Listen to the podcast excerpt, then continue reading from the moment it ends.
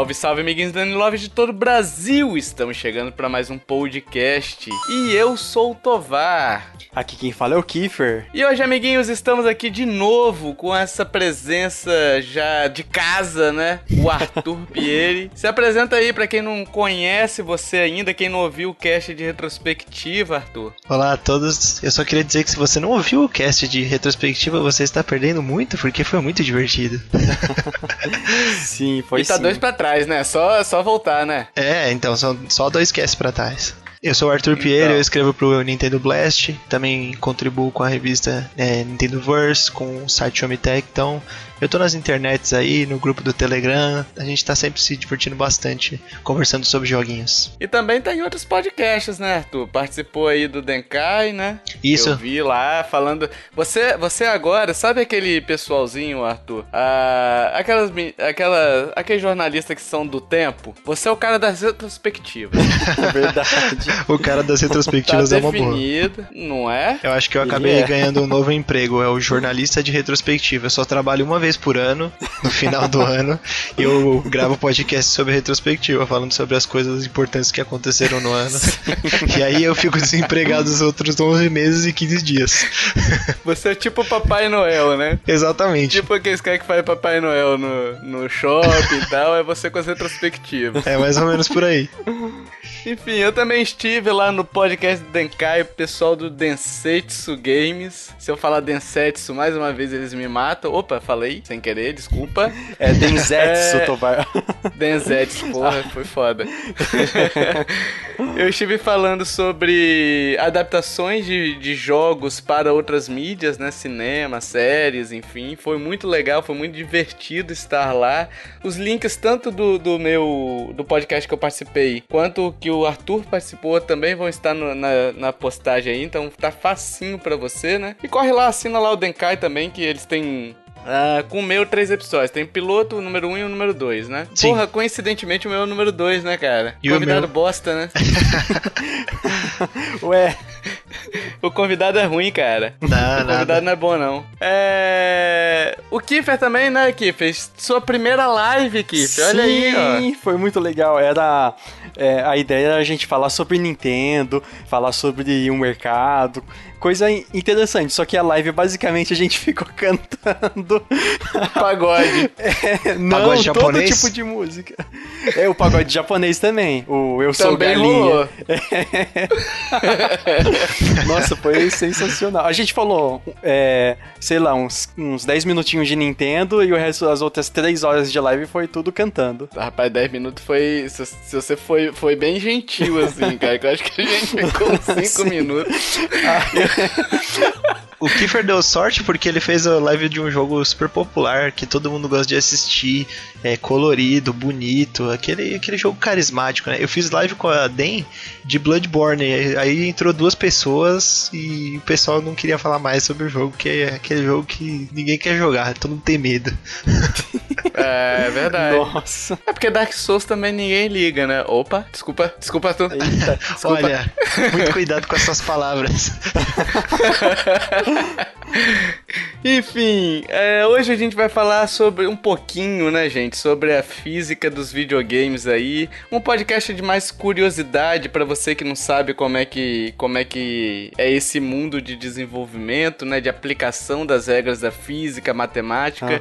Basicamente o videogame é muito isso, é física e matemática o tempo todinho, 100%. né? 100% não, porque ainda tem a contexto de narrativa, É, enfim, é, mas sim, sim. mas a sua mecânica do jogo, basicamente, é matemática purinha. Então a gente vai, vai dissertar um pouquinho por aqui. Eu acho que cabe ressaltar, né? Assim, porque talvez as pessoas estejam iludidas, né?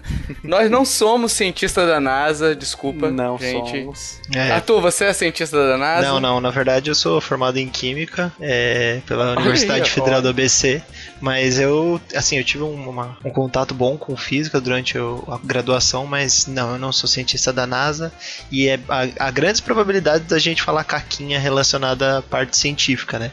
A gente Sim. mal sabe de jogo, quanto mais de ciência avançada. Então, eu sou, eu sou formado em ciência da computação E eu desenvolvi um jogo, enfim, então eu vou usar muito da minha experiência. Eu não tenho formação em jogos, nunca desenvolvi um jogo AAA, então a possibilidade da gente falar caca aqui vai ser bastante, bem grande, né? E o Kiefer, Kiefer começou cursando física, Isso. um menino doido. É, eu, já, eu já tenho uma primeira formação em contabilidade. Aí eu, eu sempre gostei de física, eu sempre gostei muito de física. Aí eu já li vários livros e tal. E aí eu comecei a fazer licenciatura em física. Eu fiz dois semestres e meio, porque eu não dei conta arregou. e arreguei. É muita matemática, você é louco. Isso É, eu gosto muito mais da parte teórica da física do que a parte prática. Sim. Mas assim, eu, já- eu, eu já li bastante e dá pra falar algumas caquinhas com vocês. Olha aí, ó. Dito isso, amiguinhos, então vamos pro cast? Sim, senhor. Sua vez. Opes. Que vale mais?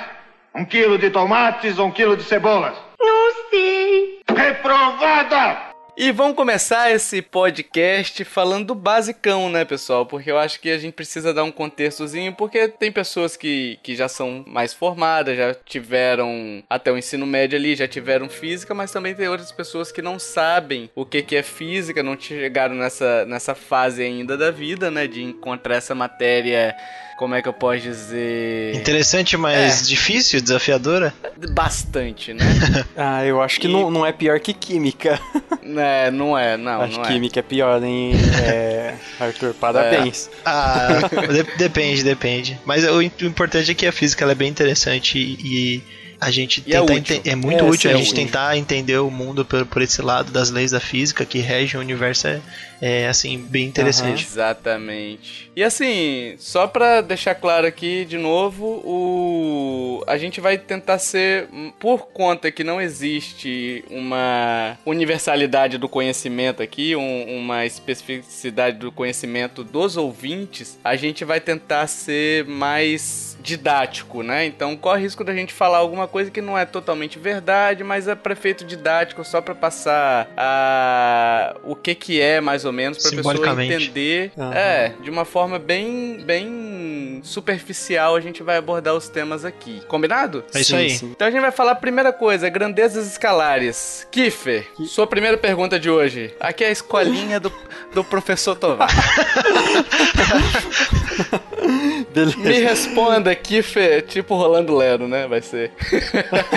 Kiffer, o que são grandezas escalares? Ó, a grandeza escalar é uma coisa, é um, um tipo de informação que pra falar ela eu não preciso falar nenhum tipo de ah, unidade, tipo tamanho de roupa. Qual que é o seu tamanho de roupa? 38, mas 38 o quê? Nada, é só 38, é uma coisa fixa. Ele não precisa de nada que a- nenhum outro, nenhum outro uma outra informação como metro, como é, centímetros, nada disso pra Você, você, você pode, nas grandezas escalares, você pode também é, é, colocar unidades, mas elas estão atreladas apenas a um, a um número em específico, né? E você não tem essa questão de direção, de sentido, né? Então, na verdade, é você apenas é, atribuir Isso, uma, verdade, um verdade. número, né? Você atribuir é, Aham. uma quantidade ou uma magnitude, né? Aham. É, ela o que seria, eu acho, do. O que seria mais ou menos na computação que a gente define entre dado e informação. O dado é simplesmente a altura de alguém, né? Altura, altura,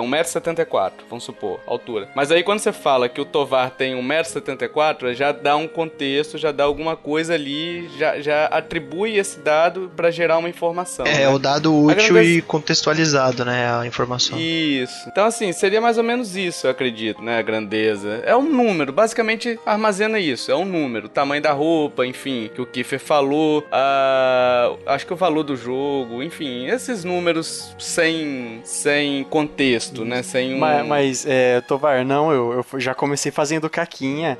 Porque é, é isso, é, é- não é o que eu falei, é o que o Arthur disse. Que eu falei que é uma grandeza que não está associada com nenhum número. Isso é um outro tipo de, de, de propriedade na É matemática. uma grandeza escalar adimensional, né, no caso. É que não- Isso, não- eu não falei, tem- eu falei errado. Olha, É. já comecei fazendo isso, fazendo caquinha. Ainda bem que eu só parte. fiz dois semestres e meio. Percebe-se, né? É.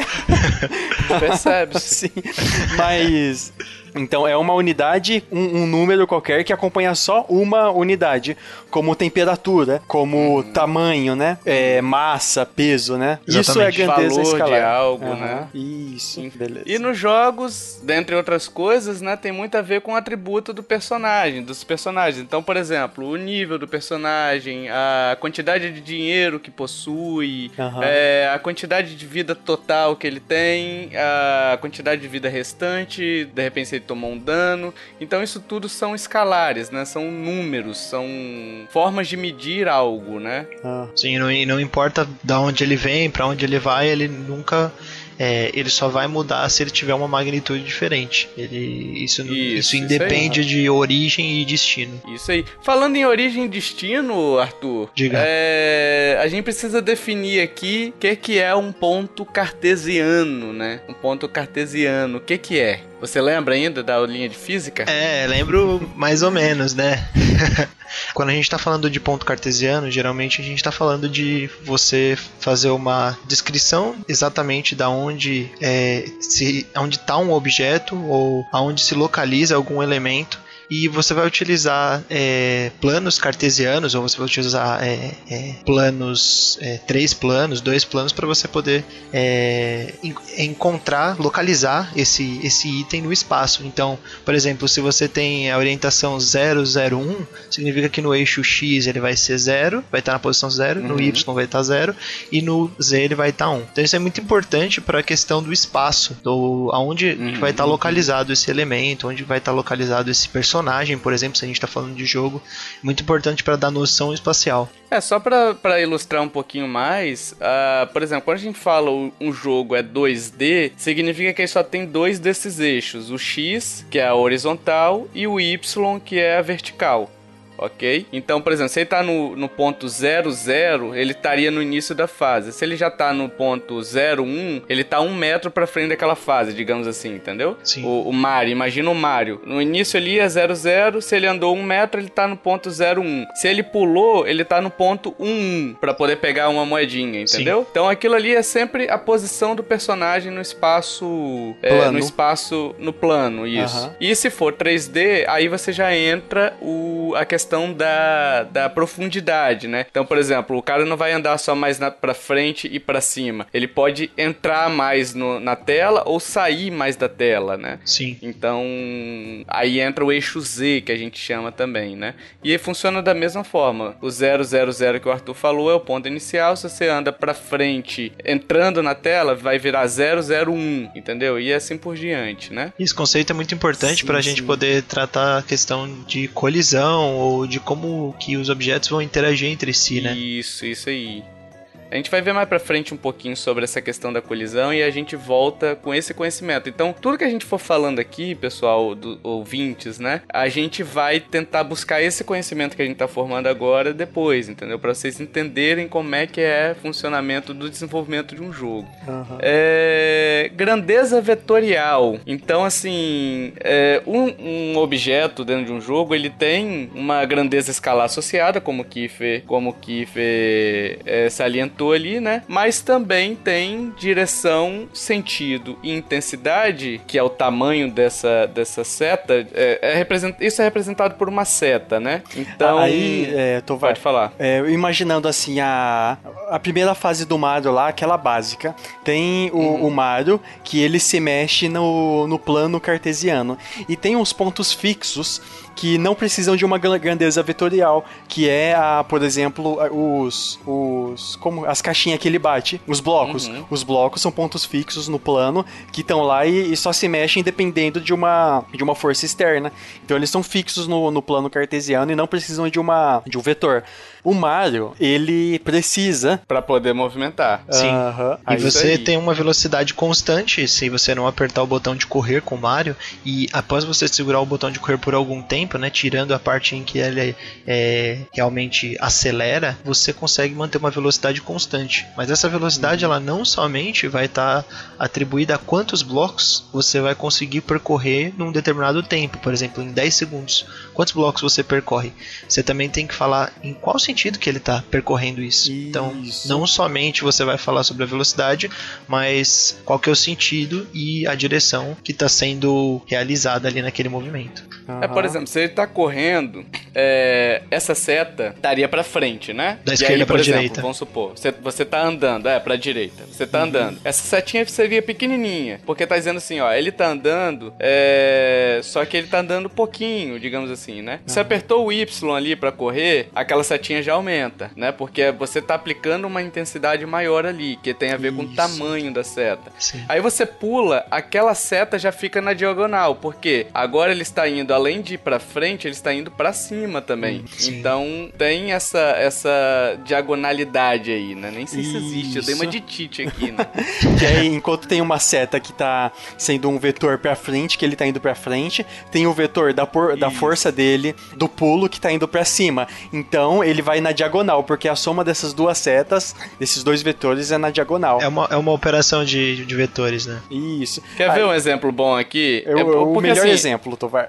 é, o melhor exemplo que, tipo assim, você ouvinte, você vai entender, agora tudo vai ficar claro. Uhum. Agora tudo vai ficar claro. Porque assim, essa grandeza vetorial, ela é usada para dar ideia de força, velocidade, aceleração, enfim. Sentido. Tudo que tem a ver com sentido, exatamente. Então, assim, quando você tá jogando lá seu Zeldinha, o Bafinho Selvagem, aquela delícia de jogo, Game of the Year de 2017. é, jogo da década. E você chega lá.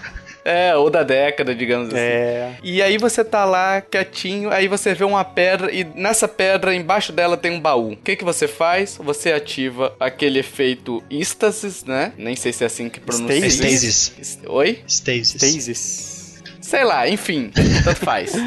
Ah, e aquela, aquele efeito amarelinho, né? O efeito amarelinho ali de parar o tempo e tal. E aí você começa a dar porrada nessa pedra. Cada porrada que você tem, aquela pedra, ela armazena a força que você tem e a direção que você tá batendo. Uhum. Então, cada porrada que você dá, a seta aumenta de acordo com a força da arma que você tá batendo também, né? Sim. E, e, e a direção em que você tá batendo. Se você bate numa outra direção, aquela seta já muda de direção de novo, uhum. né? Então, assim, é um bom exemplo de do que, que a gente tá falando aqui. O que, que é essa grandeza vetorial? Aquela seta que aparece é a nossa grandeza vetorial. É para onde aquela pedra vai. Isso, é o melhor exemplo. E muitos outros exemplos que a gente vai dar vai usar o jogo da o Breath of the Wild, porque ele é uma ele é uma perfeição na questão da física. Nossa, é perfeito mesmo, né? É, é, tipo assim, se tem um jogo que aplicou que aplicou bem a física, foi esse Zeldinha uhum. bafinho. Sim, Aí, sim. Tovar, ele Tovar e Arthur, ele é tão perfeito que você consegue fazer aquele esquema do do General Tal Pai Pai do Dragon Ball com ele. O que, que é Tal Pai Pai? o General Tal Pai Pai do Dragon Ball, não sabe? Não, que, ah, que é isso? Você sabe, tipo, Arthur? Não, não, não conheço. Assim, ele é um inimigo no, no Dragon Ball quando o Goku é pequenininho, que ele faz assim: ele arranca um tronco da árvore e joga o tronco e sobe em cima do tronco. Aí ele sai voando atrás do Goku enquanto ele tá em cima do tronco que ele arremessou com a própria força. Ah, pode crer. Legal. Aí os, esse Zelda faz a mesma coisa mesmo. Tem os Fast Travel que é assim, né, no YouTube, Isso. né? Sim. Sim. Que o pessoal chama de movimento tal pai pai. ah, Sim. legal, não, não sabia e aí, disso. agora Agora, uma coisa que a gente vai falar aqui que influencia também é a questão da massa e do peso, né? Do personagem, enfim, dos uhum. objetos que você vai que você vai mexer no cenário, enfim. É... Kiffer, Oi. Dê sua aula. Brilhe, brilhe, garoto. Vamos lá. Então, a gente comumente fala que. Quanto que você pesa? Ah, eu peso 50 quilos. Mas o certo é a sua quantidade de massa. Só que fica muito técnico para falar assim, né?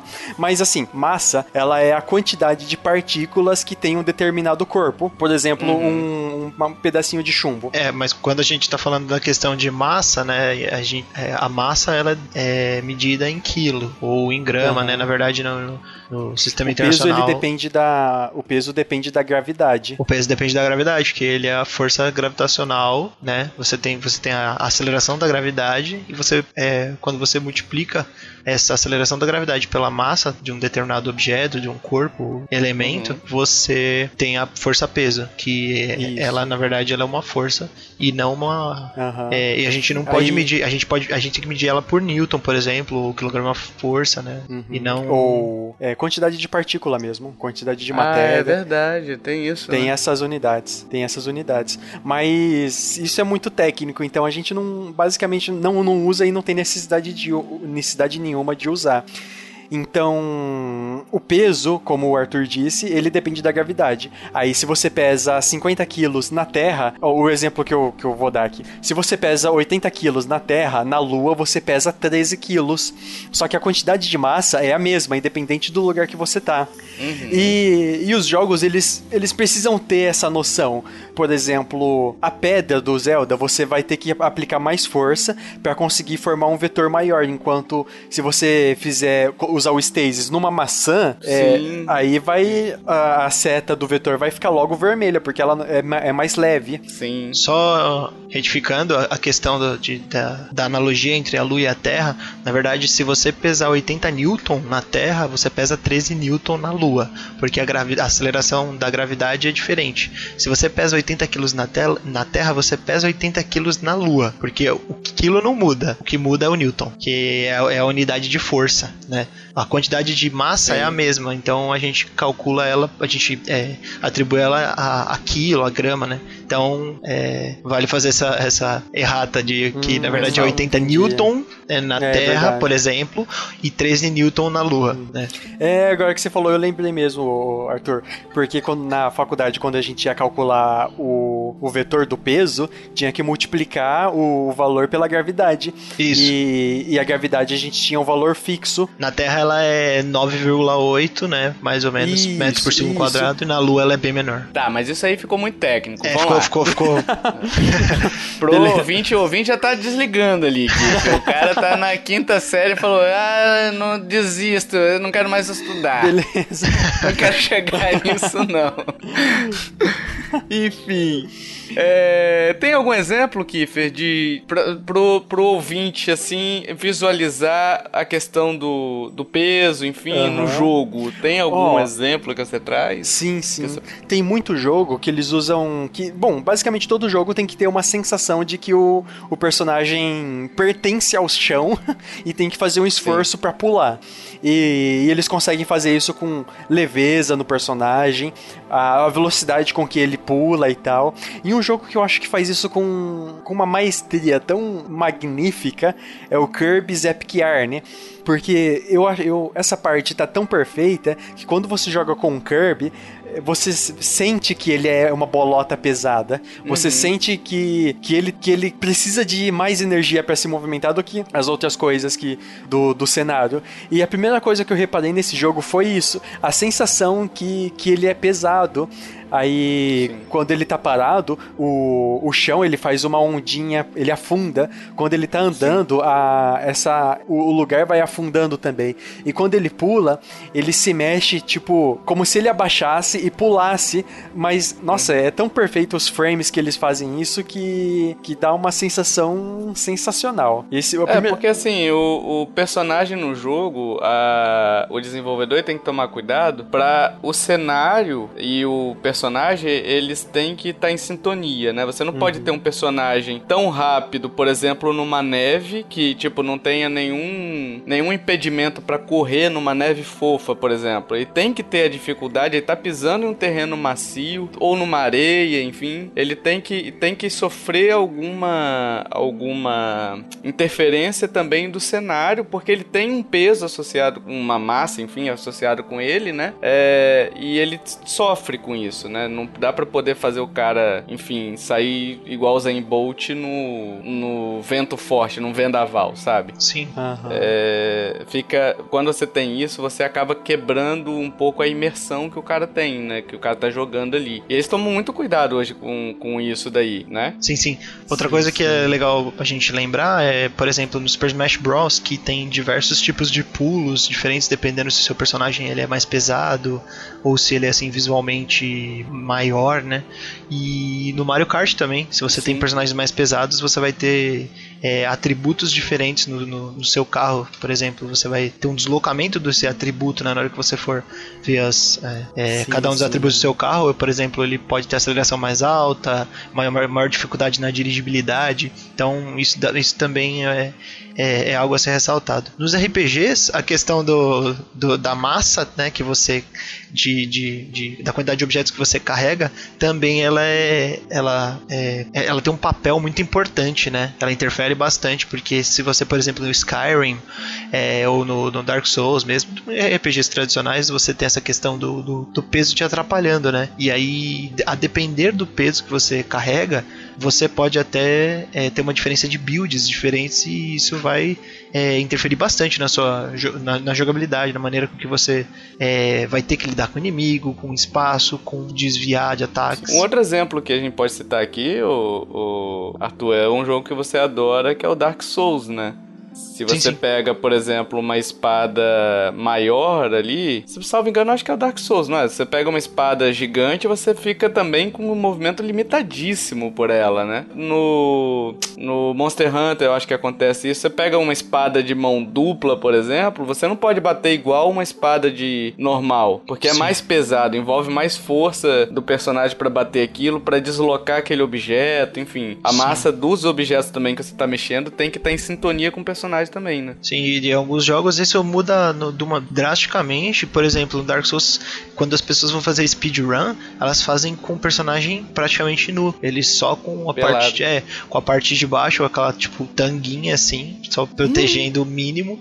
E como eles têm uma habilidade e reflexo altíssimos, né, de, é, de tentativas recorrentes de speedrun, o cara nem liga de usar é, armadura nem nada, porque é muito mais rápido você é, conseguir realizar uma run sem, sem peso, né? Uma, uma, uma, massa muito grande te atrapalhando na hora da movimentação e dos. Nossa, é, legal. De acertar os golpes. E, e Tovar, você hum. que desenvolveu um jogo, você consegue hum. atribuir algum valor de massa para os objetos para fazer com que eles sejam é, tenham sejam mais lentos e tal? Existe alguma consegue. coisa assim? Na verdade, assim, a, a programação ela é bem. Se você for fazer um jogo do zero, do zero mesmo, sem usar nenhuma engine lá, o Unity, o Unreal, enfim, é, você vai ter um pouquinho de trabalho para implementar isso. Mas nessas, nessas Unity, enfim, você tem essa, essa função de você atribuir um peso pro personagem e aí, por exemplo, numa colisão, aquele peso ele é, ele é considerado, entendeu? Até para poder calcular, por exemplo, se dois objetos se chocam, o que tem mais peso geralmente vai vencer um pouco mais, então ele vai influenciar mais a, a direção que aquele outro objeto vai no, se deslocar contrário, ele vai influenciar mais, entendeu? Então você consegue fazer isso daí, atribuir o peso, entendeu? Hum, entendi, legal. Mas enfim, a gente vai falar de colisão daqui a pouquinho e aí a gente entra mais sobre esse assunto, a gente fala daqui a pouquinho. Uhum.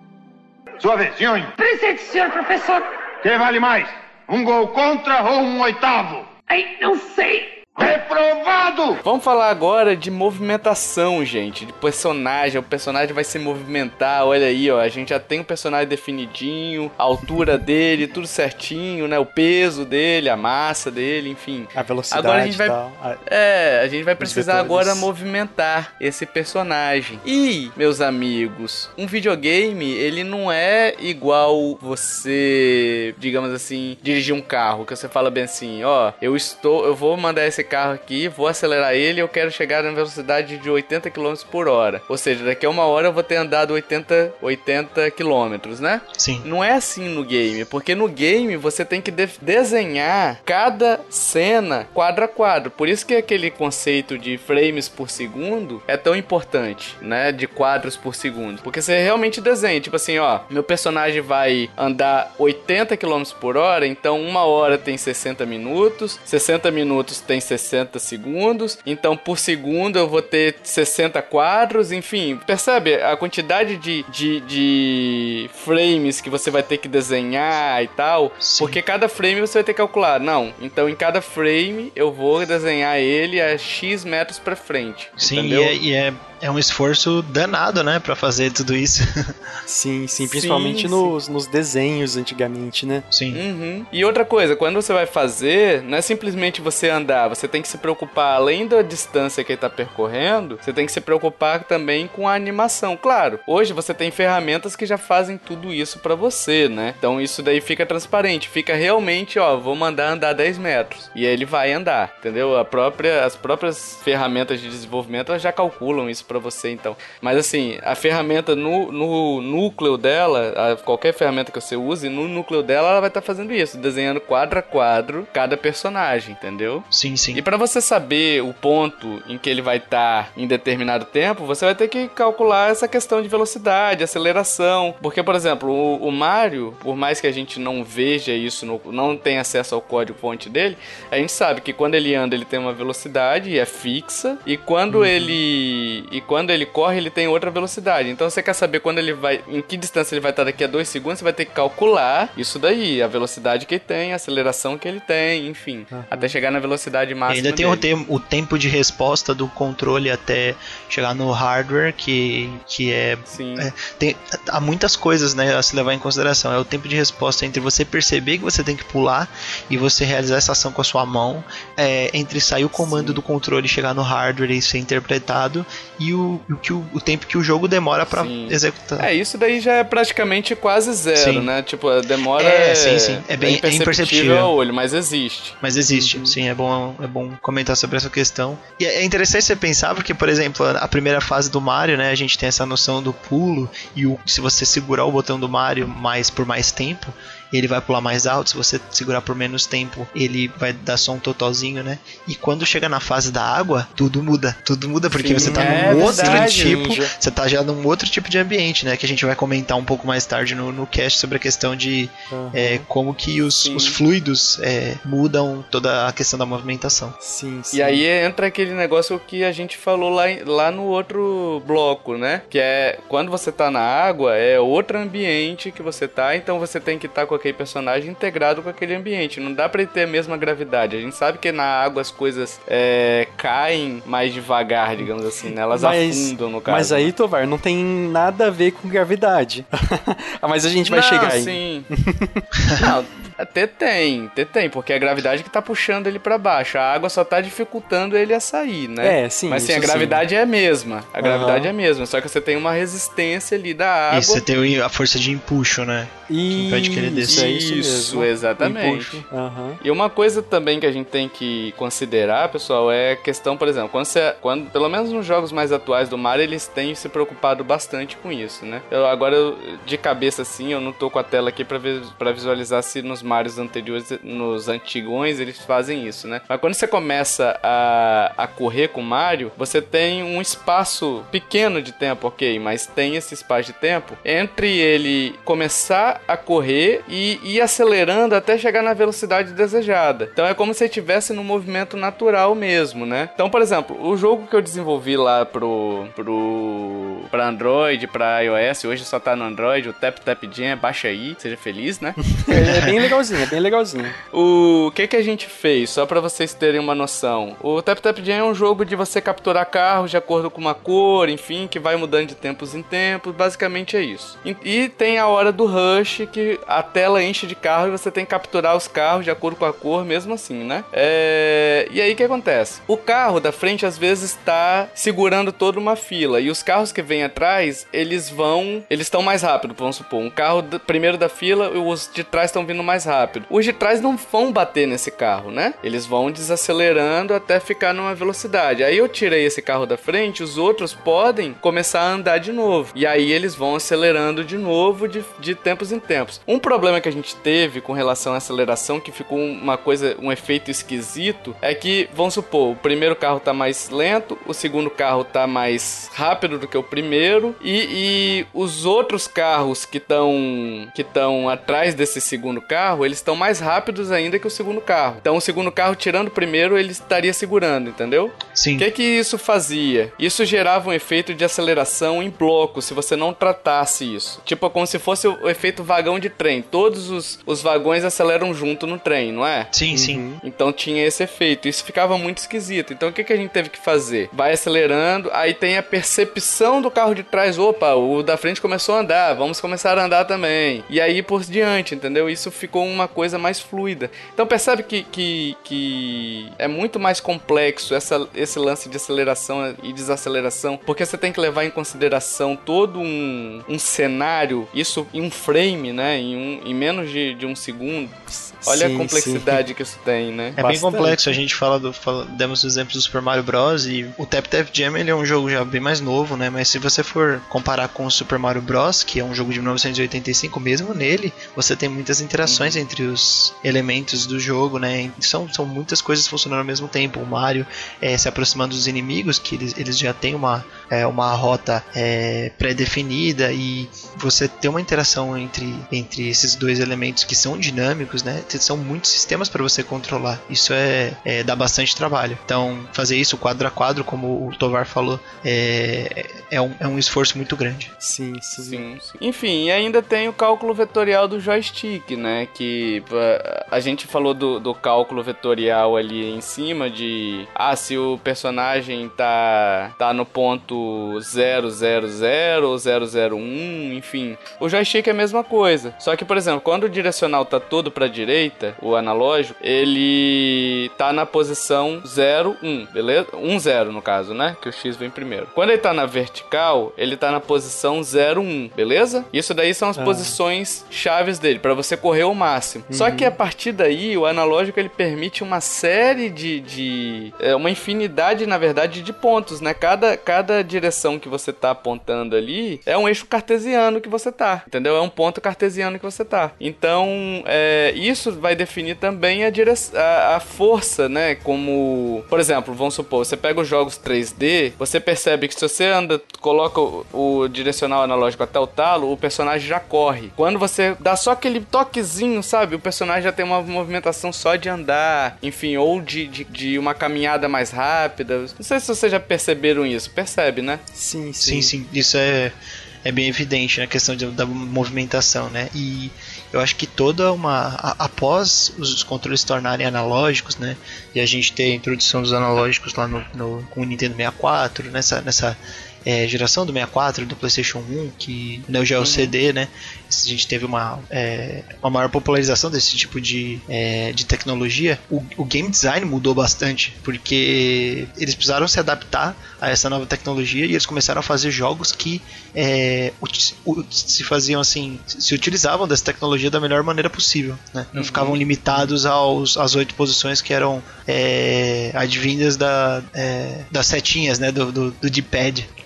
É, o D-pad, por exemplo, ele é. Ele é, são oito posições só, né? Você só consegue definir oito posições. Ele não tem um, um sensor de calibragem, digamos assim, né? Sim. Pra saber, ó, não, tô clicando pouquinho, pelo menos ainda não tem, né? Não, não. Tô clicando pouquinho ou tô clicando muito, entendeu? Pra você saber se você vai correr ou se você vai É andar. clique ou não clique.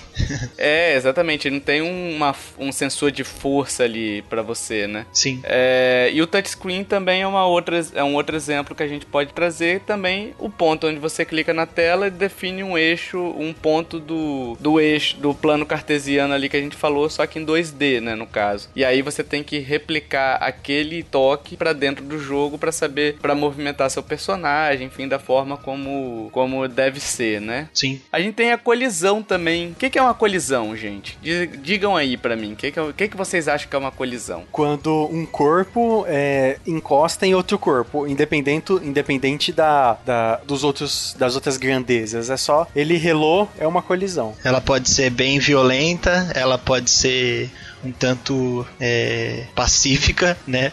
Mas é a questão de você é, ter um contato direto com o outro corpo. Isso. Sim.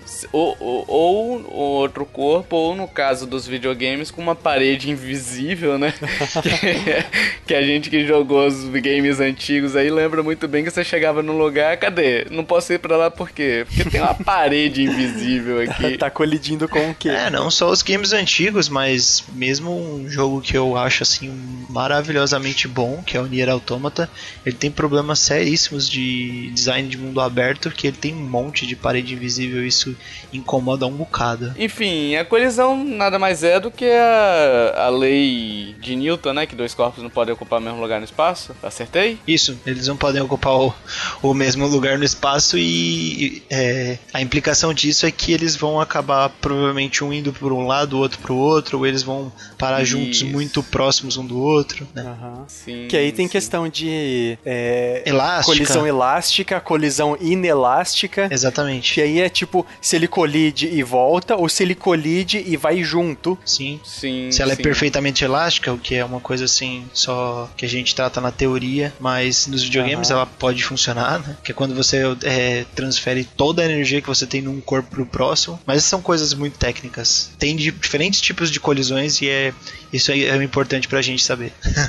Sim. Uhum. E aí a colisão pode ser tanto com o cenário, com o chão, né? Por exemplo, o Mario quando pula e ele cai, quando ele cai no chão, tem um- uma detecção de colisão. Ó, o seu personagem chegou no, no chão aqui, então ele vai parar de descer, né? É, ou quando ele bate num bloco, às vezes ele pularia mais alto, mas o bloco impediu ele de continuar, e aí ele desce, enfim. É, ou, por exemplo, o próprio cenário, as pedras rolando em Breath of the Wild, ah, os itens no próprio bafinho selvagem caindo, o penhasco abaixo e você desesperado porque você Nossa. queria aquele item que tá descendo pela ribanceira, sabe? É, você quebra uma, aqueles hard hair, hair ore lá, hard order. É, aí cai um exatamente. diamante e ele sai, sai escorregando. É, ele sai escorregando e você sai atrás, aí você morre e pronto. A vida é É. assim. é bem é bem por aí. viu? É, aí, por exemplo, tem outros tipos de colisão. Quando você vai bater, por exemplo, você dá um soco a. Por exemplo, Street Fighter, vamos lá, Street Fighter 2. É, cada, cada área do personagem ali, dependendo de como ele tava, da, da animação dele, eram vários retângulos de colisão. Tanto é que às vezes você podia bater, às vezes o soco nem pegava no personagem, mas pegou naquela, naquela área de colisão, né? E ali detectou como um soco. Então, assim, nos, vi- nos jogos 2D tem muito disso, né? De. Hoje nem tanto, mas os antigos, como tinha limitação de hardware, era tudo muito poligonal, né? Ou era quadrado, enfim, ou era um- uma bolinha, enfim, nada muito complexo. Igual hoje a gente tem milhões de pontos de colisão, às vezes, pro mesmo personagem, né? Essa é uma coisa que parece ser um desafio para as pessoas que fazem combate, né?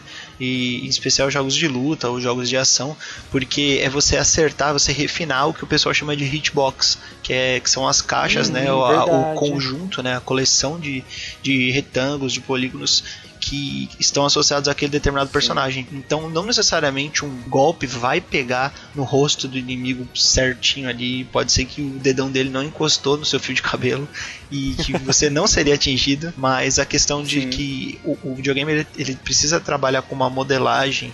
É, ele é, cria essa necessidade das hitboxes, né? E alguns jogos isso acaba quando ele não é balanceado, não é bem feito, você tem problemas, né? O pessoal é, fala às vezes que no caso, por exemplo, de, do Dark Souls, o Dark Souls 2 vezes tem um problema de hitbox, de que às vezes você é, bate no inimigo e não pega nele e você tinha certeza que, que era pra pegar, né? Porque é, é muito pra questão de estar posicionado bem, né? E às vezes o inimigo bate em você e não era pra pegar e, e acaba pegando, né? Então é um, acho que é um, é um desafio muito grande pra jogos de ação, de combate melee, principalmente, né? De combate corpo a corpo, mano a mano, é, acertar esse tipo de, é, de questão. Tem até sobre esse hitbox, tinha muita reclamação do novo Crash, o remake do Crash, que o pessoal tava falando que os hitbox dele estão mais sensíveis do que os do PlayStation. Então é mais fácil ele morrer se ele encostar no encostar na, na antena da, do, do besouro, ele morre. Aí os hitbox estão mais Não só o hitbox, assim. mas a- a- o level design, na hora que eles montaram as, as, é, as caixas de colisão ou de, da limitação entre, por exemplo, o fim do cenário ou o, é, um abismo e o, o cenário que você pode pisar, parece que, pelo que eu ouvi falar, é, ele é meio arredondado e quando você chega muito perto você escorrega. E eu Isso, senti verdade, isso, isso eu também. senti isso e sinceramente eu, eu acho bem porco esse remaster do Crash, que na- no Crash 1 É. assim, é- em alguns momentos é impraticável jogar aquele jogo, de verdade. É, você se frustra muito e você sabe que não é por conta da sua habilidade, que na época do Play 1 você tinha uma extrapolação maior é, de, de irrealidade, né? De, desculpa, de irrealismo, que você chegava muito próximo do, do, é, da plataforma, do fim da plataforma você não caía, mas se naquela época era daquele jeito e funcionou, por que, que eles não. é, não levaram isso pra frente, Sim, eles quiseram sim. arrumar e acabaram é, é, estragando mais ainda. Piorando, né? É, eu senti isso também, que é mais fácil você escorregar. É, E tem casos com relação a essa colisão é, também, quando, por exemplo, o Diablo acontece muito isso. Quando você tem personagem, o seu personagem, e você tem uma party, né? E aí você passa pelo meio dos personagens da sua party. Eles têm uma colisão entre, entre eles, mas essa colisão não é detectada ou é ignorada, né? Mas o personagem que tá lá junto contigo, eles têm colisão porque você vê que eles são inter têm interferência do cenário. Só contigo que eles não, não detectam, até porque para poder facilitar seu, seu, seu gameplay, né, para você não ter que ficar dando volta ou para você não ficar preso por conta de um personagem de party que tá que tá te incomodando, né? Sim. Enfim, existem essas opções que eles fazem. E é, né? é muito importante a gente analisar essa questão da colisão é, na hora de você montar o jogo por completo. Porque, se, por exemplo, você tem um jogo multiplayer e ele é um jogo é, multiplayer cooperativo em que eventualmente dois jogadores vão passar juntos por um corredor. Como é que você vai criar um, um jogo com corredores claustrofóbicos muito é, estreitos se você vai ter uma quantidade é, massiva ou uma quantidade é, considerável de jogadores percorrendo ali aqueles mesmos corredores ao mesmo tempo? Então isso inviabiliza Sim, o- ou a a jogabilidade. câmera, né, Arthur? Porque a câmera também tem uma colisão ali, É, né? verdade. Ela é detectada a colisão também, né? Sim, é um, é um problema. Então, no- o, o game design total, assim, na totalidade do game design, você tem que levar em consideração a colisão, por exemplo, se você tem um jogo multiplayer, como você falou, a questão do Diablo, é, eu não sei como ele funciona, não, é, Diablo não é a minha especialidade, Sim. mas eu imagino que tenha uma colisão que em alguns momentos ela, ela pode ser até negativa, no sentido de que você tá querendo fazer uma coisa e a pessoa é, acaba esbarrando em você e, e isso acaba sendo descompensado, não sei. Sim, é, atrapalhando, né? Na verdade, a, essa colisão do Diablo, eles, eles sentem, só que, tipo, muitas vezes você acaba ultrapassando, atravessando, né? Só que o seu personagem, os outros, é, os pets, assim, eles sentem a colisão, se afastam um pouquinho e você atravessa, mas muitas vezes eles não se afastam o suficiente para que fisicamente o seu personagem seja capaz de atravessar. Então ele atravessa por dentro. Sim. Mas isso não é, isso é uma facilidade do jogo, não é, É. um problema. Eu sei que o, o Tovar vai, vai ficar bravo comigo, porque eu, sou, eu tô sempre dando exemplos dos mesmos jogos, mas Dark Souls também tem uma questão de colisão muito bizarra, que é tipo assim, em alguns, com algumas armas, em algumas, alguns tipos de construções, você consegue atravessar a sua arma pela construção. Então, por exemplo, você dá uma espadada, ela passa por dentro da parede, pra você não ter esse impedimento de que a sua espadada, que já demora pra ter, porque o, o Dark Souls tem aquela- questão do movimento completo, né? Que você não pode parar o movimento na metade. Uma vez que você apertou o botão, o movimento vai até o final, desde a antecipação até a conclusão do movimento. Então, às vezes, o, movimento ele não colide com a parede. Nossa. Ele fura a parede e, e pega no inimigo, por exemplo. Mas isso vai da vai da distância é, que tá entre a sua espada e a, e a parede. Se você, por exemplo, dá uma, dá uma, é, uma espadada muito perto do, da, da, é, do local onde você segura a espada, ela trava. Mas se você pega só a ponta, é como se a hitbox, a, a ponta da espada, não, não é, ela furasse inimigos, mas ela não, não é impedida por Sim. construções. É bizarro, mas eu acho que é, um- é uma escolha de design que viabiliza é, o jogo ficar mais jogável, assim, vamos dizer assim. Sim, sim. Um outro efeito que a gente pode falar aqui também, que tem a ver com física, né? Foi um efeito criado pelo pela Walt Disney, né? Que é o efeito parallax, né? Que é aquele efeito que você tem, um efeito real, né? É, que você tem a sensação de que o horizonte se desloca de forma muito mais lenta do que tá mais próximo, né? Isso te dá num ambiente 2D, num, num cenário 2D de jogo, por exemplo, Mario, Sonic. Acho que o Sonic fez isso muito bem, né? Os Sonics do, do Mega Drive. Sim, sim. É, de que você tá num ambiente, na verdade, 3D, mesmo você percebendo que ele é 2D, entendeu? Você, você sabendo que ele é 2D, você tem a sensação de estar no 3D, Isso, né? e além disso você pode criar com uma quantidade, uma, uma maior é, quantidade de riqueza de detalhes esses, essas diferentes camadas, né? Então ao mesmo tempo que você trabalha com a física, você também trabalha com a questão estética, né? E isso foi uma coisa que chamou muita atenção na época do, do Super Nintendo. Por exemplo, quando você estava no A Link to the Past, você andava e você percebia que algumas nuvens na, na Lost Woods, elas andavam mais rápido, porque elas estavam mais próximos é, é, do Link lá embaixo. E na parte de cima, ela andava um pouquinho mais lenta. Então, é, já esse Parallax na época do Super Nintendo... E o que aquele Blast Processing do Mega Drive fazia, na verdade, era que ele tinha um efeito parallax mais eficiente, não é? Ele fazia com que, por causa desse processador dele, o, o efeito parallax atrás era conseguia passar mais rápido, aí justamente dava a sensação de vai maior velocidade nos jogos como Sonic, por ah, exemplo. não, não conhecia isso. É, isso eu não, não sei tecnicamente como é que era feito no Mega Drive, não, mas é possível que tenha isso daí, esse processamento. Porque na verdade o, o console de jogos ele, ele tem várias rotinas implementadas né, no processador é, para poder facilitar, já, já otimizando o desempenho de um jogo. Funções que são comumente utilizadas, né? E eles podem botar num- no processador essas rotinas, né? No Switch deve ter um monte de rotina já para facilitar Sim, essas sim. coisas, né? E além disso, tem o, o efeito parallax que ele é aplicado no 3D do 3DS, porque assim, na física, o parallax tem um conceito de que os seus dos seus dois olhos,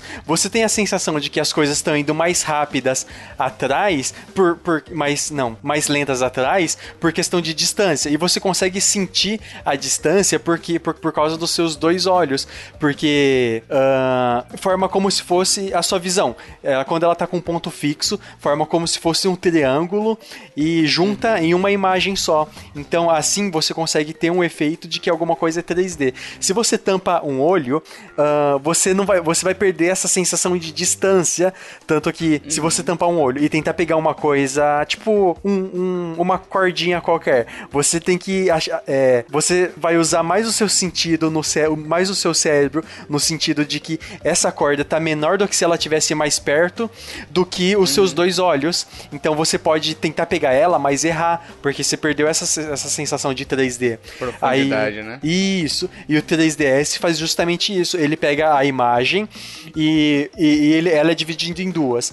Ela, ela, como eu posso uma- explicar tem uma isso mais distância fácil? de, de- entre as- a projeção das duas, né? Ela, ela tem uma projeção, é, são duas projeções, né? É, e elas, esse, o efeito das duas projeções, uma sobreposta, é, uma sobrepondo a outra, ela, ela causa essa sensação de distância, né? Pelo que eu, pelo que eu me lembro é isso, isso. que aí é uma imagem pra cada Isso. olho. Tanto que se você, ah, se você olhar de longe o 3D do 3DS, vo- você vai ver as duas imagens ao mesmo tempo. E se você tampar um olho e ligar e desligar o efeito 3DS, do, o efeito 3D do 3DS, você vai ver a imagem moxa- me- é, mexendo pra direita ou pra esquerda. Aí isso É. também é efeito parallax. e essa O Kiefer, sensação. aproveitando que você tá falando aí de, de, de dimensão. 3D, é, será que. Qual será que foi o problema do Virtual Boy? que aquele console. Eram duas aquele cores, né? console preto. Era uma é, cor só, vermelho. Era, né? era vermelho e tinha o preto, né? E o pessoal disse que, que Sim, ele causava é. muita, muito enjoo, né? Era, era desconforto, motion né? sickness. Motion sickness, né? Um desconforto na, por conta da movimentação. E também era, era, era trambolhão também, né? Mas isso daí é um problema geral, tá, o Arthur? Porque, por exemplo, o 3D do cinema, eu saio cansado do 3D do É, o, cinema. e o É pessoal verdade. diz até que o PlayStation VR, esses outros, esses óculos VR, VR. Eles, eles têm esse problema também. Aham, é bem mais. Sim. Não, mas esse problema, o problema desse motion sickness do VR é que assim, o seu cérebro, ele, ele reconhece que o seu corpo tá parado. Só que o seu o, o seu o, a- o seu ouvido e os seus olhos estão observando que tá tendo movimentação.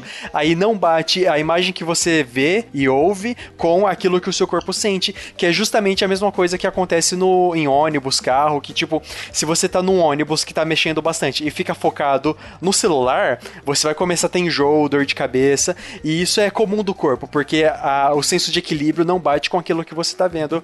Aí tipo, É, o seu cérebro falando assim, bem assim, ô meu amigo, ó, tem alguma coisa errada. Vê o que, que tá errado aí, Sim, ó. É, é exatamente vira, né? isso. Aí, as, pra quem tem isso quando tá viajando, a solução é tipo: ah, você tá num. Você tá no ônibus, você fica uns 10 minutinhos olhando pra fora, vem pro seu corpo acostumar que tá em movimento, e ele sentir, ba- bater o olho e o ouvido com o movimento, com aquilo que, que o corpo sente. Aí depois você pode ficar é, socar o olho no celular à vontade.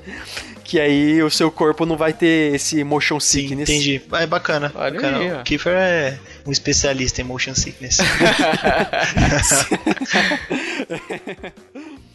Godines, Presente, senhor professor. quem vale mais? Uma corrida ou um terço? Ao ar livre ou em quadra? Nota 6. Vamos falar aqui de alguns problemas da física conhecidas, algumas que a gente separou aqui, né, Pra poder citar. Kiefer, Oi. você tem um problema com o Metroid, né? Você Nossa, odeia Metroid, você Ah, fala lá no sim. grupo. Eu odeio. Metroid. Por que, Kiefer? Por que você não gosta? Por causa daquele maldito Gravity Suit lá, odeio aquela Não porra, faz né? sentido! Porque assim, por que, que ela é mais lenta na água? Porque por causa da densidade. O ar Uhum. também é um fluido, só que ele é um fluido em que as partículas se distanciam mais umas das outras. Então por isso que Gasoso, você né? consegue se mexer. Oi? Ele é gasoso, né? O ar é. é- Isso, ele é um fluido Ah, gasoso. s- sim, sim. As propriedades são propriedades flu- é, de fluido. De fluidos, de fluido, né? Tanto que, tecnicamente, você pode considerar o ar como um fluido, mas. É, É, a bom, mecânica de fluidos ela trata tanto de líquido como de gases, né? Isso, aham. Ah, tem uma, eu tive uma matéria de mecânica dos fluidos, aí a gente falou sobre ar e, e água também, né? Gás e líquido. Mas então, basicamente é isso. Na água, o personagem é. Todo mundo é mais lento porque tem mais partículas. Então, é como se você fosse se mexer na areia. Como, como você Sim. coloca a mão num pote de areia e tenta mexer os dedos lá, vai ser mais pesado. E Uhum. não tem absolutamente nada a ver com gravidade. É. Ah, tanto só que. o nome que você não gosta. Sim, porque tá errado.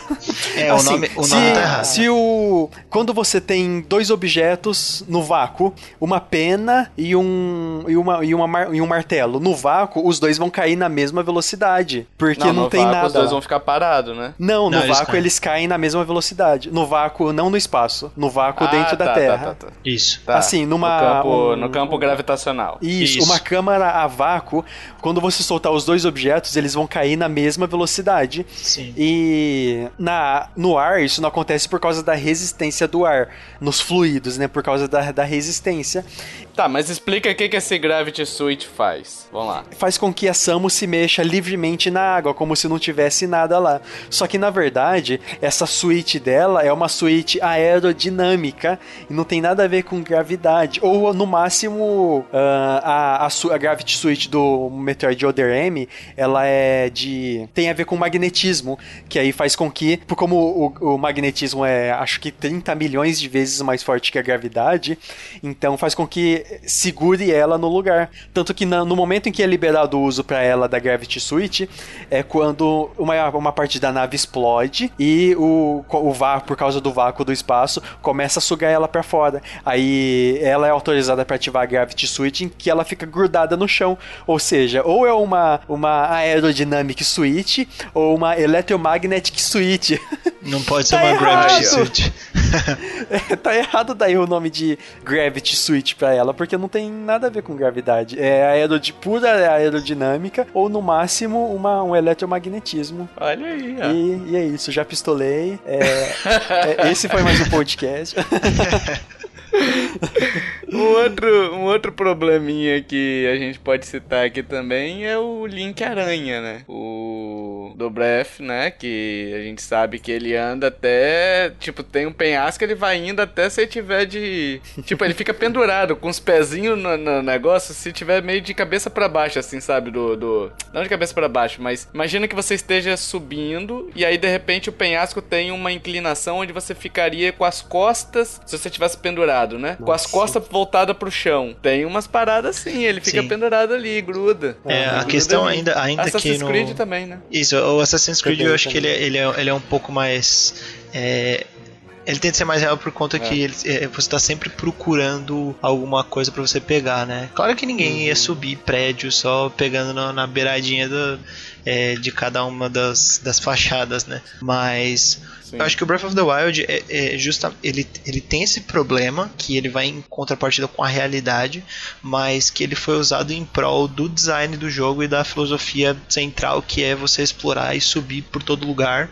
Inclusive Sim, o sim. mundo ele é feito dessa maneira, que ele, ele, ele é todo um design é, triangular, né? Que Isso. você vai subindo e Não, você e chega... graças a Deus eles fizeram isso, né? Sim, sim. Porque, assim, o. Isso daí, quando a gente fala problemas, às vezes problemas têm uma carga, a palavra problema tem uma carga negativa, né? Sim, Mas nem sempre o que é problema para num conceito, digamos assim, é, é ruim na mecânica. Por exemplo, esse Gravity Switch que o Kiefer falou, ele é um problema com relação à física. Sim, mas sim. ele, com Aham. relação à jogabilidade, ele é importantíssimo. Sim, é- ele, Entendeu? O ele, nome ele- dele. É, ele garante que você consiga explorar áreas que antes você não poderia explorar, por exemplo, que você vai poder pular mais alto, né? Você quebra esse empuxo da água. Então, é, com certeza. Outros exemplos aí?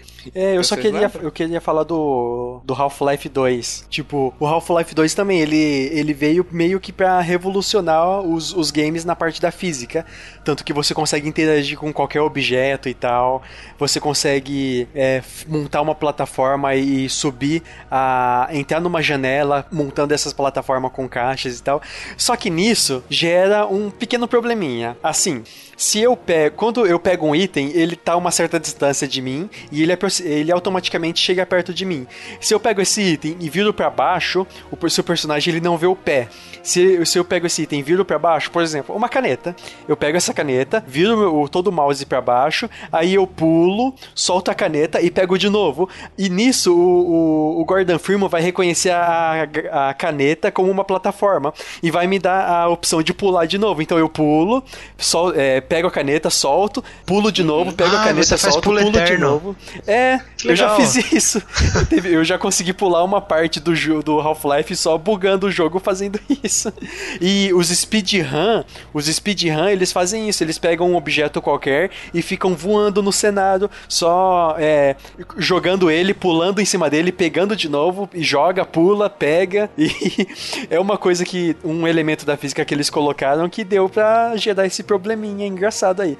Inclusive tem vídeo de, é, do- desse fly que dá pra fazer que é muito engraçado. Legal, Sim, cara. e Eu não tem também com disso. relação a esse problema, a esse problema aí, o, o Kiefer, o aquele aquele bug derivado disso daí, né? Hum. Que é o cara ficar preso dentro do cenário. Às vezes a colisão foi Nossa. foi detectada errada e ele fica preso ali, né? Uhum. Eu cito até o Horizon, que é o jogo que eu gosto muito do PS4, que eu tive que resetar umas três vezes o jogo, reiniciar, é, dar o reload, né, no checkpoint, porque eu simplesmente fiquei preso no cenário. Tipo, eu tava tentando. Eu tinha acabado de jogar Zelda. Aí eu peguei esse jogo e fui e falei assim: não, vou escalar. E às vezes eu ficava tentando pular, pular, pular, e aí de repente ele entrava no cenário, sabe? Nossa. Meio que uma culpa minha, mas acontece. E é um erro de colisão. E nesse caso é um problema mesmo. É, realmente. Eu acho que muitos jogos que propõem esse tipo de gameplay emergente, que você tem muita liberdade pra você fazer, é, para você interagir com objetos e que é, o jogo vai te dar algumas ferramentas básicas para você poder é, criar e, e jogar da maneira que você quer, eles acabam sofrendo um pouco com isso. Por exemplo, Prey, é, Garry's Mod, o Aham. próprio Half-Life 2, Breath of the Wild também tem muita coisa que, se a gente for pensar é, na questão de, de realismo, é beira a insanidade, né? Mas Aham. que isso acaba sendo é, parte do processo de você oferecer ao jogador criatividade para ele poder é, é, é oferecer. Pra ele poder bugar o jogo. Pra ele poder bugar o jogo. ou para você oferecer ferramentas para ele para que o jogo é, tenha uma, uma sensação de é, única é, na questão de que você não está prendendo ele dentro de um escopo fechado ou dentro daquelas mesmas interações, né? Então é, pode ser algo interessante de fazer, questão lúdica assim de gameplay, mas pode ser um problema na questão da física, né? Kiffer, você tem mais um aí que, que você me falou hoje antes do cast, que eu falei, Kiffer, não queima pauta não. Mas você vai criticar uma coisa aí que, que pessoal gosta, hein? o que? O pulo duplo? o pulo duplo, exatamente. Eu tenho um caos para contar. Ah. Quando eu, eu acho que eu tinha uns 12 anos. Aí eu tinha um amigo que era bem. Daqueles. Todo mundo tem um amigo que é mentiroso, sabe? Aí ele falou que tinha aprendido a fazer um salto duplo. Ah. que é basicamente assim. Você pula e no meio do pulo, com uma você com uma perna, você coloca um pé em cima do outro pé e, e faz como se estivesse pulando, usando o pé como plataforma. Vai dar super certo. E adivinha quem tentou? Você. não, não, eu não creio, velho. Não deu certo. É. Ele tava mentindo. E você, Aí, e você descobriu depois de provar o contrário. Isso, eu descobri que ele tava mentindo quando eu tentei provar a tese dele. Isso. então, o pulo, como, bom, o pulo duplo fisicamente ele é, é improvável, impossível e tal. Mas a maioria dos jogos que usam do pulo duplo é como um elemento que vem de magia, que vem de habilidades, igual no Castlevania. O pulo duplo vem do uma asa que ele pega no no God of, God of War também. É uma. É a, a, asa que ele pega, a asa de Ícaro. Tem o, a botinha do Hermes também. Tem um motivo, mas alguns jogos que. Tipo Crash, o Crash 3. O, é, o Warped. O Warped, eu ia falar Isso. Wanted. Crash 3, The Most Wanted. Veio isso na minha mente. O Crash 3, ele tem uma habilidade que dá um pulo duplo, só que no pulo duplo ele faz isso, ele usa um pé como plataforma para dar o pulo. Até o Mario Odyssey, por exemplo, se você considerar, ele tem aquele pulo tanto para frente, né, que ele dá aquele peixinho para frente lá quando tá lá em cima, né? Uhum. O que também não tem muito sentido. E quanto aquele a bundada que ele dá, né, que tipo, ele dá uma cambalhota de repente ele desce mais forte só porque ele quer, né? Não, não tem muito sentido. Mas é, é aquele verdade. negócio. Isso daí é usado para aquilo que o Arthur falou, né? Em favor do gameplay, em favor da jogabilidade e tal. Uhum. É, aí é, entra naquela questão da suspensão de descrença, né? Da, de, de você é, tirar as suas a sua, os seus conhecimentos sobre a realidade e aceitar que aquela realidade faz parte do jogo, né? Sim, sim. Um outro ponto que eu queria citar aqui como problema é o The Last of Us que eu acabei de jogar. O talvez o Arthur, Arthur você jogou, né? Sim, é só seis vezes. só, eu só zerei seis vezes. Então, é, mas você vai, vai concordar comigo nesse ponto. Por exemplo, você tá carregando às vezes um, um tonel gigante, uma caçamba de lixo que tá cheia, parece que aquilo simplesmente é de papel. Você tá carregando, ou então você passa numa cadeira, a cadeira sai voando na frente, sabe? Eita. Os elementos não têm peso, assim, sabe? Sim, é até a questão das armas, né, e do que você carrega. Os jogos têm muito problema com isso, não só o The Last of Us, mas é, também o quanto você está carregando de arma. Por exemplo, no GTA, é, em toda a franquia, você está carregando um arsenal de um total de 12 armas, incluindo lança-chama, lança-foguete, lança-granada. E aí, tipo, você tá andando assim, não tem nada, de repente você puxou, o negócio tava guardado onde? Não sei. E. O Batman, né? É, Aquele Batman Feira da é, Fruta explica, né? Exatamente. Agora, em contrapartida, em defesa desses jogos, que você tem esse problema de. É, uhum. do, vai contra o realismo, no Red Dead Redemption 2 você tem que carregar a arma e ela fica uma na sua mão, da, da, das armas grandes, as duas pequenas ficam no coldre, né, na sua cintura, e a outra arma grande fica atrás é, nas suas costas. Se você quiser usar uma terceira arma, você não pode. Você tem que usar apenas duas armas, você tem que ir no seu cavalo e trocar. Então, algumas decisões do, do, do Red Dead Redemption de realismo acabaram fazendo com que o jogo ficasse um pouco menos divertido e ele tivesse um gameplay mais burocrático. É legal isso. E aí eu pergunto, isso é a melhor forma? Pode ser uma forma, mas é, pela questão do realismo, mas isso daí pode ser inviável para algumas pessoas. Pode realmente é, fazer com que a pessoa é, desista do jogo, porque é, é uma quebra de pacing, assim, é uma quebra de ritmo é, que você é, é, perceptível. É, sobre, sobre o Red Dead Redemption a gente vai pistolar também um dia. não, não, o jogo, o jogo é bom, ele, ele, sim, ele tem sim. alguns problemas é, que são. É, o mundo aberto dele é muito bom, mas tem muita coisa que eu tenho a, a, criticar nele. Uma, uma coisa que normalmente dá bug, muito bug assim, é o cavalo, né? Não só o cavalo, o, o cavalo do Zelda também, do, do Breath of the Wild, dá muito bug às vezes tenta é. subir um, um, lugar, um lugar que ele não sobe. Aí ele sobe, mas escorrega. Só que ele escorrega pra um lugar que ele não pode estar. Tá. Aí ele afunda no chão. É, então, tem muitos jogos que tem problema com o cavalo. Skyrim é, eu acho que é o exemplo mais clássico, né? Que tem aquelas fotos de é, tipo, verdade. o cavalo tá praticamente em 90 graus virado e ele tá subindo. Então é, é, bem bizarro. Caraca, velho, é o, é o cavalo-aranha. É o cavalo-aranha. aranha, mas tem o cavalo-aranha agora. Mas é isso aí, às vezes são erros de programação, às vezes, como eu falei no é. Red Dead Redemption, são escolhas de design mesmo, que o pessoal quer colocar por conta de realismo, mas o que a gente tem que lembrar é sempre que jogos não precisam ser reais, eles não precisam é, levar em consideração toda a física do mundo real, porque é uma outra realidade, cara, é, você tá, é uma fantasia, entendeu? Mesmo por mais, é, por, por maior que seja a simulação, a gente tem esse gênero de simulação nos videogames, né? Mas é, é, esse gênero é meio complicado pelo nome dele, porque a simulação ela tem diferentes níveis, né? A gente nunca vai conseguir uma simulação, pelo menos com a tecnologia que a gente tem hoje, que a gente estipula para o futuro, fazer uma simulação da realidade. A realidade tem muita, é, muitas variáveis, são, são muitas coisas funcionando dinamicamente ao mesmo tempo. Então, é, você vai chegar a fazer processamento de um jogo a nível molecular? Não, vai fazer. Isso aí. Enfim, pessoal, espero que vocês tenham gostado. Chegamos no final desse cast, né? É, a gente pretende fazer uma parte 2, trazendo mais coisa, mais informações nesse podcast. É, mas para isso a gente precisa saber a sua opinião. Se você curtiu esse podcast, esse formato um pouco mais informativo, menos opinativo, né? A gente precisa saber se vocês gostaram. Com vários erros de, de ciência, mas estamos aí. A gente vai corrigir depois no grupo do Telegram. é. Mas espero realmente, pessoal, que vocês tenham gostado. E se vocês gostaram, deixa aí nos comentários suas impressões, suas opiniões.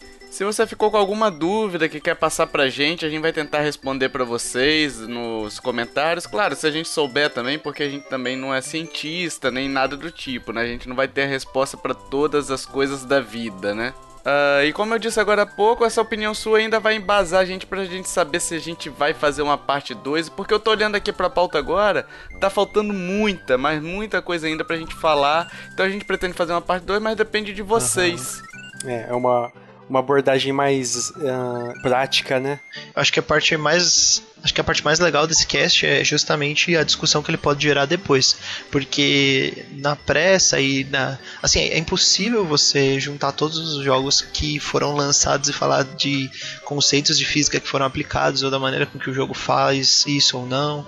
Então é, o legal são as discussões posteriores sobre o que um jogo faz ou não, se um jogo utiliza física ou não. Porque, por exemplo, se você pega jogos igual Visual Novel, eles não têm física, eles são jogos totalmente narrativos, então não tem física a ser discutida ali naquela questão, né? Mas sim, se você sim. pega um jogo que é muito ação, ele tem muito mais disso. Então eu acho que fica um convite à, à discussão sobre a física nos jogos para todo mundo que tá escutando. Olha aí, ó, excelente consideração final, por sinal, né? Sim. E agora, pessoal, eu queria agradecer o Arthur novamente por estar aqui presente nesse podcast maravilhindo, falar sobre física nos jogos. Enfim, brigadão, Arthur. Esperamos ter você de novo numa parte 2 aí, ó. Combinado? Ó, combinadíssimo. Eu gostei muito de participar. Esse é o meu segundo cast. Espero participar em outros casts também, não só nesse da, da nossa parte 2, mas em outros temas também. É sempre um prazer colaborar com vocês nessa parte dos, dos podcasts. legal, legal. A gente vai abusar, hein, bicho? Olha que a gente abusa, hein?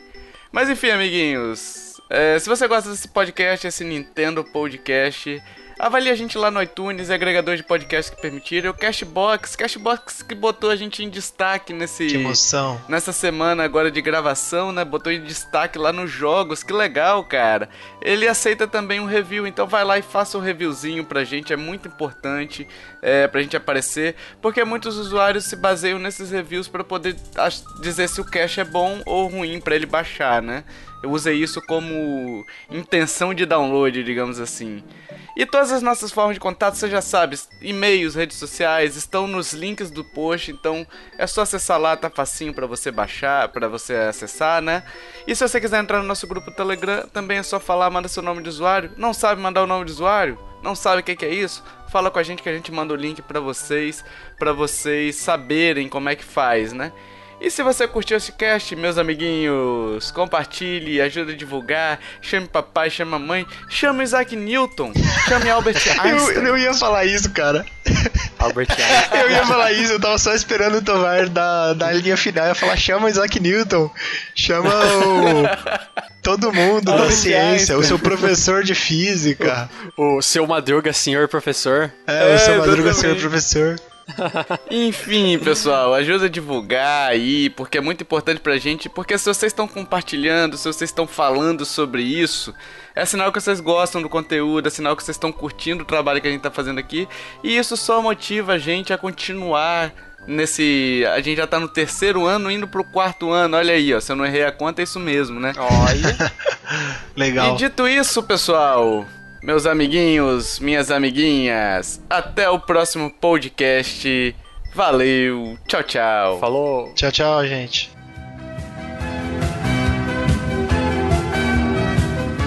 Na história de hoje conhecemos pessoas que adoram pregar peças nos amiguinhos.